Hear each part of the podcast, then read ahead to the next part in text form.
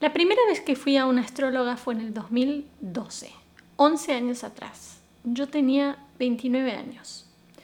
Llevaba años muy metida en el teatro musical, dedicándome a cantar, y me acuerdo perfecto cuando la astróloga, para mi total desagrado, me dijo que yo había nacido para ser una maestra espiritual y que iba a dar un giro muy grande en mi vida a partir del 2020.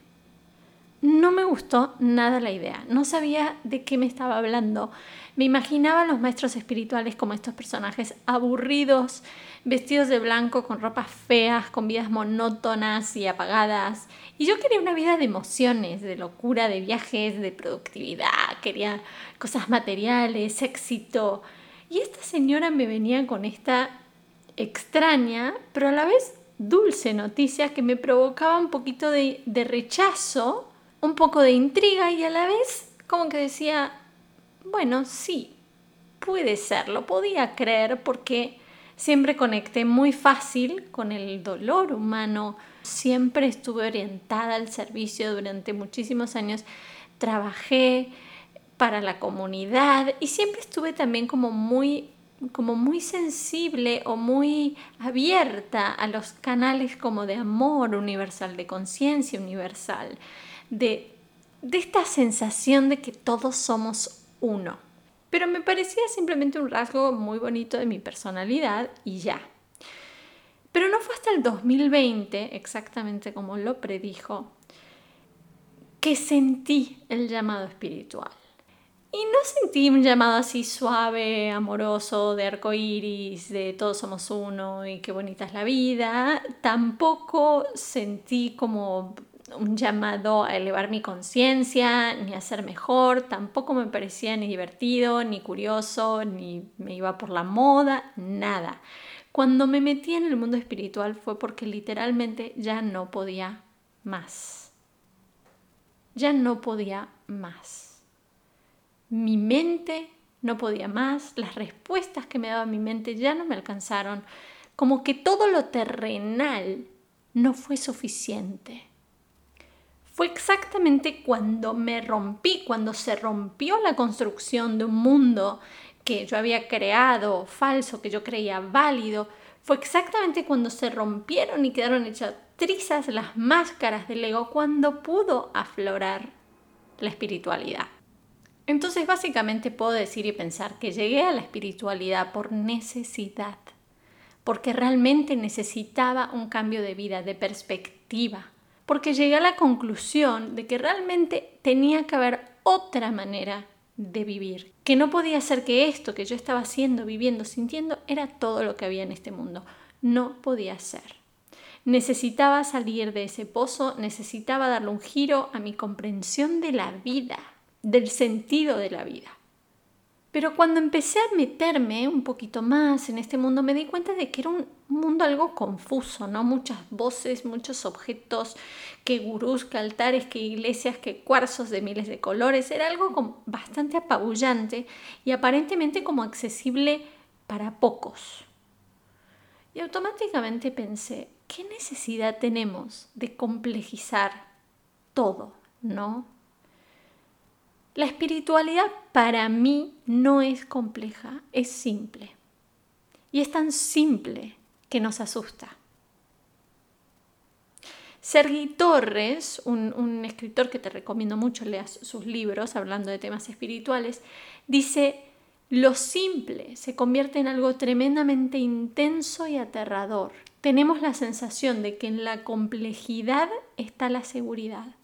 Sin embargo, cuanto más complejo, más nos alejamos.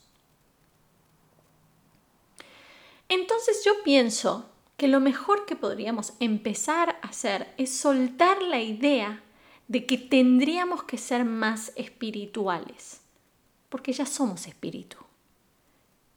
Y cuando no tenemos que ser nada, podemos eliminar los disfraces, las complejidades, las pomposidades, porque simplemente somos y nosotros ya somos espíritu.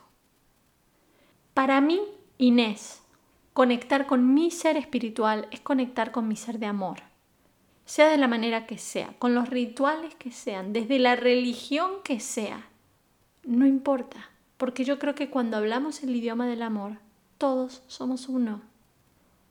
Pero una cosa es la idea del amor y otra distinta la experiencia del amor.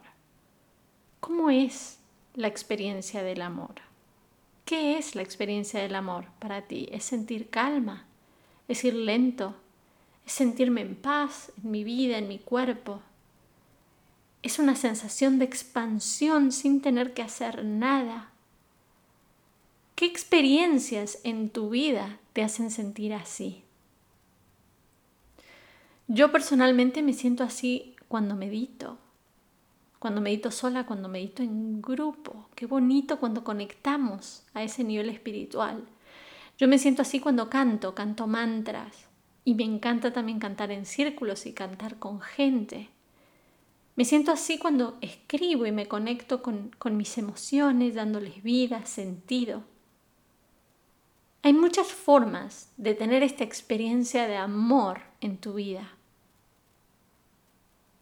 Me siento así porque me animo a conectar con lo divino en mí. Cuando conecto con lo divino en mí es que puedo conectar con ese amor, con esa paz, con esa calma. Y curioso, porque antes pensaba que esos estados de ánimo eran aburridos. Y ahora no los siento divertidos, pero es que la diversión está sobrevalorada. El estado de paz y de armonía con el todo es una vibración mucho más poderosa y constante que cualquier diversión pasajera. Y no, hoy todavía no me siento una maestra espiritual, pero sí siento que se abrió un camino nuevo, diferente y muy, muy, muy bonito para mí.